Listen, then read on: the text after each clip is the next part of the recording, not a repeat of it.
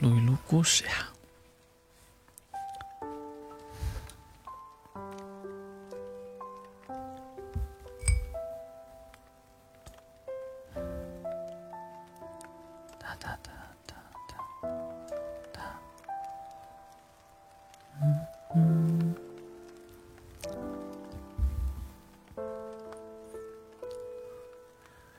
如果莉莉嫁给斯内普，会怎么样呢？分院，你猜分院帽会让我去哪儿？爸爸，小德里克·斯内普拽着父亲的衣袖，大大的黑色眼睛里带着忐忑和期待。斯内普先生毫不犹豫：“当然是斯莱特林，我的儿子。”站在边上帮小德里克收拾书包的莉莉，放下手上的书本，转过身，抱着手臂斜睨了他一眼。妻子的目光让斯内普不由得有些紧张和心虚，他的声音渐渐的低了下来，也也可能是古尔芬多，都行。莉莉摇了摇头。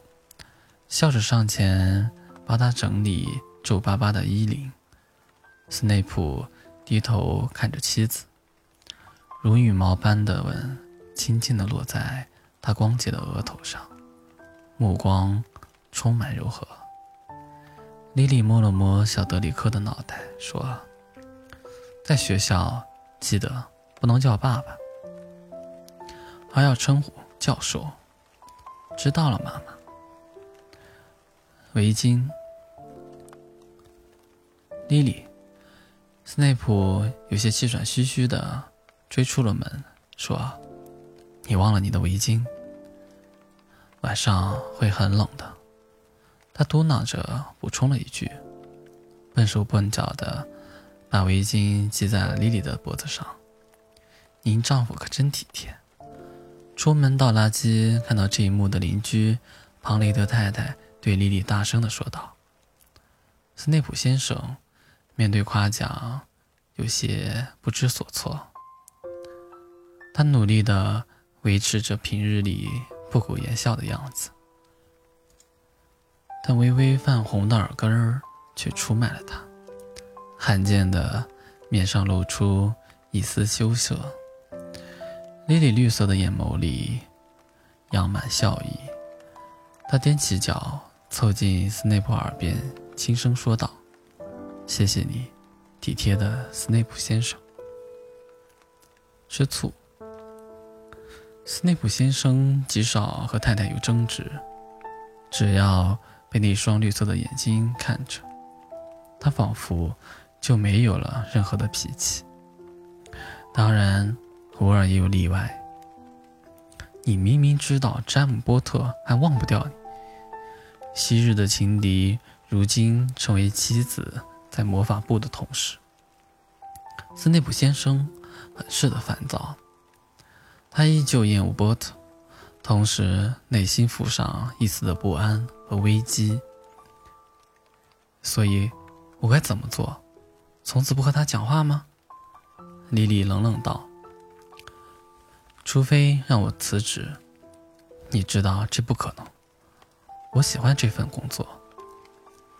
内心的焦躁和混乱的思绪，让斯内普的语气里不禁带上了一丝讥讽，如同很久之前学生时代时惯用的语气。毕竟，那可是英俊迷人的波特先生，有谁会不喜欢呢？西弗洛斯，莉莉提高了音量，有些怒气冲冲。你应该相信我。斯内普别开了脸，闷闷地盯着地毯上的花纹。莉莉察觉到丈夫难得泄露出隐秘的脆弱和自卑，放软了语气说：“我选择了你，媳妇。多年前是这样，现在也不会改变。”斯内普紧绷的身子忽而一松。他闭上眼，微凉的指尖穿过莉莉深红色的长发，将她拥入怀中，手臂还在发颤。我只是害怕。莉莉拥紧了他，说：“我爱你，西弗。”斯内普的嘴角终于浮现出了笑意。魁地奇看上去孤寂冷淡的斯内普先生，笔直地坐在一群狂热的魁地奇球迷中间，显得十分的格格不入。并不热衷这项项目的斯内普，被巨大的欢呼和尖叫声吵得有些头疼。他有些无奈，看着一旁起身庆祝进球的莉莉灿烂的笑颜，又不自觉地放松了抿紧的唇。算了，他喜欢就好。赢了，我们赢了，媳妇！激动的莉莉跳起来，搂住丈夫的脖子。用力吻了他的面颊，开心的如同一个孩子。心情大好的斯内普先生突然觉得，这好像确实是一项挺有意思的运动呢。黑魔王回来了，你会追随那个人吗？莉莉的声音很轻。斯内普看着他，久久没有说话。莉莉。我还记得学生时代，你的那些小十四图朋友们，但我一直相信，你和他们不一样。莉莉，你听我说。斯内普艰难的开了口：“我，我很久以前就答应过你，不再研究黑魔法。后来，和那些人也不再来往了。我不敢想象。”如果没有你，没有和你在一起，我是不是会加入他们？但我知道，你的出身，他们不会放过你。他有些语无伦次。我发誓要保护你，我绝不会允许有人伤害你。是你拯救了我，莉迪。他突然哽咽道。你，你是我的全部。他是他的全部，他的救赎，是他遍布裂缝的童年里照进来的唯一的阳光，是他孤独、备受欺凌的学生时代唯一的色彩，是一只温暖、活泼、聪慧、善良、骄傲的，让他一生挚爱的，他的莉莉。莉莉绿色的眼眸里噙满了泪水，我就知道，你是最勇敢的那个，西弗。梦境，你在哪儿，莉莉？斯内普在一片精灵般的地方，跌跌撞撞地跑着，眼前是无边无际的白雾，什么也看不清，看不见莉莉。他心里开始有些恐慌。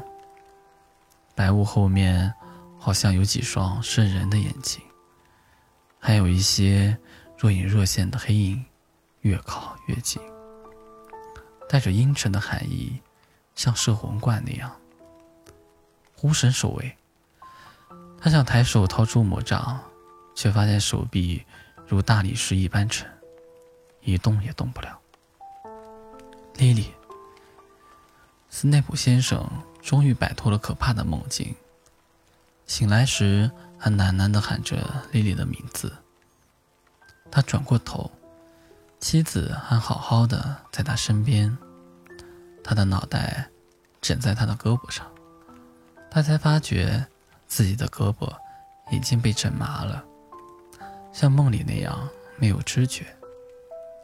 做梦了吗，媳妇？还没有完全睡醒的莉莉，仍闭着眼睛，说话带着浓浓的鼻音。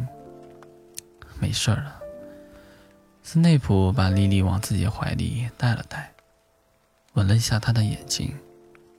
他温热的呼吸喷洒在她颈窝。斯内普先生眉间深刻的纹路开始舒展，他慢慢闭上眼，一夜好眠。纪念日，西弗勒斯·斯内普走进了对角巷巷尾处的古德洛克银光闪烁的花店。每年的纪念日，斯内普先生的固定流程是提前到这家花店买一束香水百合，然后带上礼物到三六六大街的银湖饭店等待妮妮。共进晚餐。花店的主人古德洛克先生此时正在法国度假，雇了一个年轻的红头发姑娘在店里。从斯内普一进门，这个陌生的姑娘就用殷切的目光看着他，这让他有一些不自在。需要什么，先生？一束香水百合。这家店的鲜花上都施了咒语，花束可以维持两个月不凋谢。好的，先生，三个加龙。斯内普先生接过花束，准备离开。店里迎来了不速之客，教教授。凑进来几个脑袋是豁个窝子的学生。显然，这群平日里淘气的孩子都有些害怕这一位不苟言笑又要求严格的教授。大家都不敢说话，只是几双眼睛此时正好奇地打量着他。向来严肃的教授捧着一把完全不符合他气质的花，显得有些滑稽。这个时间。斯内普审视着看着为首的几个学生：“你们怎么会在这里？”三个格兰芬多，一个拉文克劳，一个赫奇帕奇，还有几张陌生的脸孔。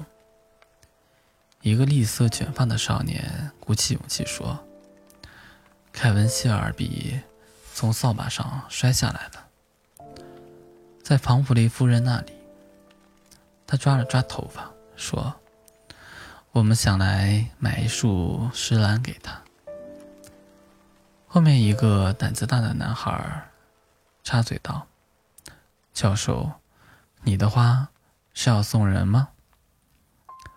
捧着花的斯内普教授显然让学生们感觉前所未有的亲切，有几个女生甚至嘻嘻笑了起来。教授。没想到您私底下一点也不。百合花花粉加到干荨麻和跳跳根的汁液里，会发生什么？斯内普先生开了口：“什么？”学生们收起了笑容，都一脸茫然的面面相觑。这个是你们下节课要用的材料之一。斯内普先生显然不愿意放弃。自己在学生面前的威严和平日的形象，我劝你们早点预习。如果你们不想扣分的话，要是下节课让我发现谁还不知道该干什么，他的目光掠过为首的几个少年，他们都不由得一个哆嗦。教教教授，是否需要我们帮您把材料带回去？绿色头发的少年伸出了手，斯内普面无表情地把花递给了他。少年碰到了花束，却发现没有办法接过来。斯内普教授还一直抓着他。少年小心翼翼地看了教授一眼，谢天谢地，他终于松了手。待学生们走后，斯内普先生站在花店门口。待了几秒，他也有点懊恼。他被告知，刚刚他买走的是最后一束香水百合。跑到对角巷另一边店里的斯内普，依然没有买到想要的花。他生气，又十分无奈。最终，莉莉见到了捧着一束蝴蝶鸢尾。脸色并不是很好的西弗勒斯·斯内普。他有些诧异：“怎么了，媳妇？”“没什么。”香水百合卖完了。莉莉没有多想。他知道真相是一个星期后。莉莉读着猫头鹰送来的小德里克的信，信里写着：“爸爸简直是疯了！你不知道，三年级的鲁尼告诉我，他竟然拿香水百合来给他们做魔药课的药材。”在莉莉的追问下，斯内普先生只好承认，他当天确实是在花店里遇上了几个学生。了解了全部隐情的莉莉笑出了眼泪，她搂着丈夫的脖子说：“你真可爱。”德里克已经这么大了，应该学会不要什么事情都告诉妈妈。斯内普目光凉凉，又带着责备的看向了那封信。“你可别怪小德里克媳妇，这根本不是他的错。”说罢，莉莉又笑倒在了斯内普怀里。斯内普先生低头吻着妻子的唇，止住了他的笑，含混不清地说：“好吧，我原谅他了。”水晶球，看我带回来了什么？刚下班回到家里的莉莉炫耀般的把手里的东西举起来给丈夫看。一个水晶球，魔法笑话商店里常见的那一种。你很久以前给过我一个这样的，记得吗，媳妇？那时候我刚来霍格沃茨，什么都不明白。斯内普接过水晶球，微笑着看他。那会儿刚刚正式踏入魔法世界的莉莉伊万斯，对什么？都充满了新奇。他常常拉着斯内普问各种问题，他看起来什么都懂。当时他们是在一家路口的小店里。西弗勒斯，这是什么？可真漂亮！莉莉指着一排水晶球，兴奋的脸有些泛红，眼眸闪闪发亮。那种绿色。好像刚被大雨淋过一样的低翠的植物。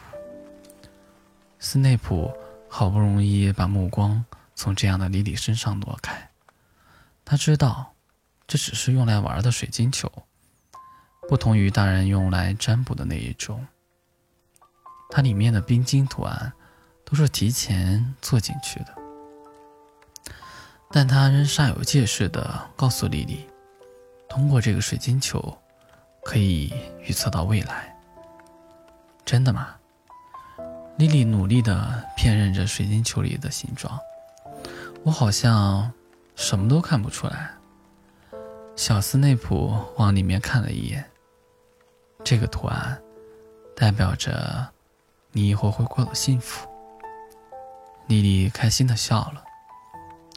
斯内普先生的思绪从回忆中拉了回来。告诉我，你看到了什么，斯内普太太？嗯，水晶球告诉我，我们还会有一个可爱的女儿。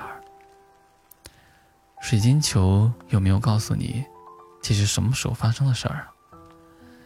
莉莉咯咯的笑了起来，她眨了眨眼睛，拉过斯内普的手，放到了自己的肚子上。斯内普看着他。脑袋有些晕晕乎乎，仿佛被人用木棍打了一下。他呆了几秒，才结结巴巴地说：“莉莉，真的，你是说德里克要多个妹妹了？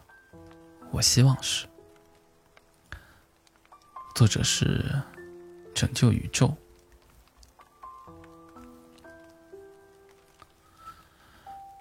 小狐狸最近工作很忙，每天晚上都加班到很晚。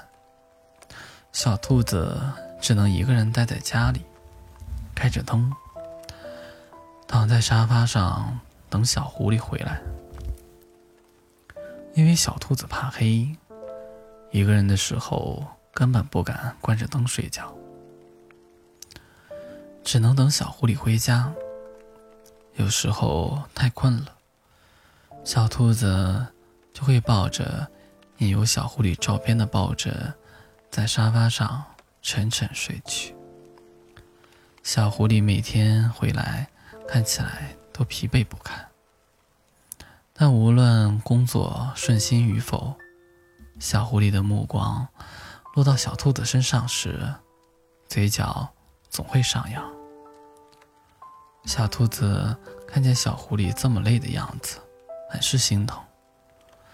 再想想自己一天天的无所事事，除了吃萝卜就是看电视剧，小兔子心想：我得。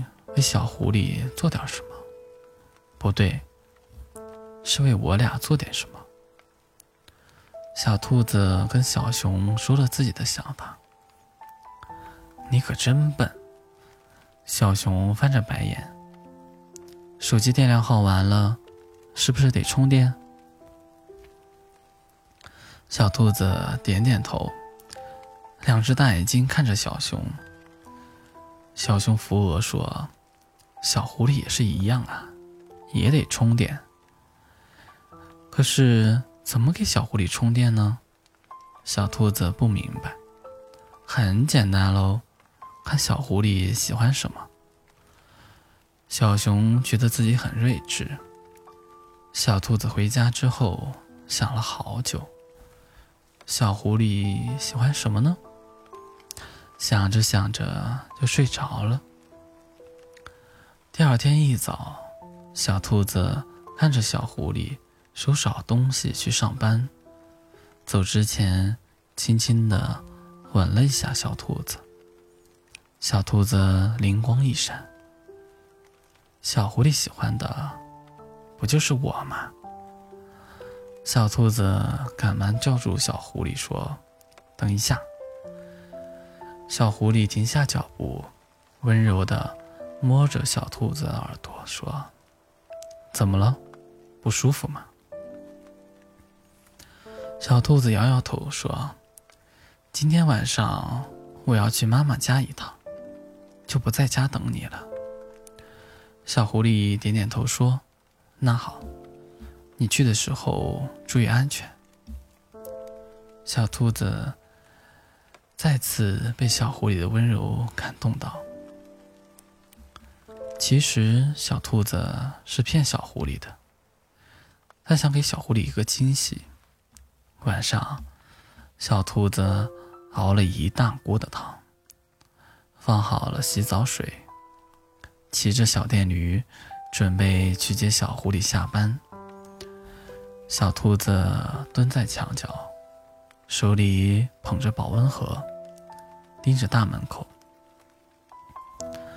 当小狐狸从这边走过来时，小兔子伸出拿着保温盒的手，然后再伸出头，笑嘻嘻的看着小狐狸。小狐狸一愣，冲过去一把抱住了小兔子。“你不是去妈妈家了吗？”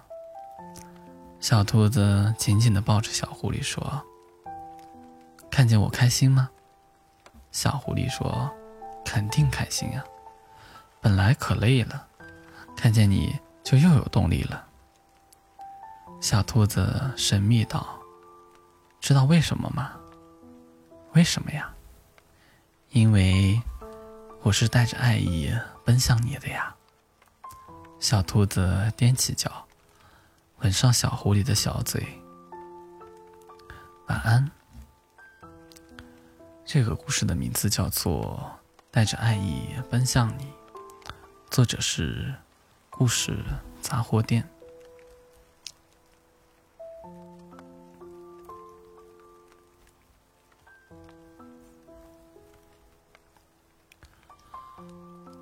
晚是晚安的晚，安是你给的安。晚安是一只长得不太好看的小黄猫。眼睛小小的，没什么灵气。在哲若巷的这片是出了名的老实猫。只要你喂点好吃的，它就会乖乖不动，让你摸，童叟无欺。但是大家都没有听过它的叫声，于是附近的人们便猜测，这可能是只哑巴猫。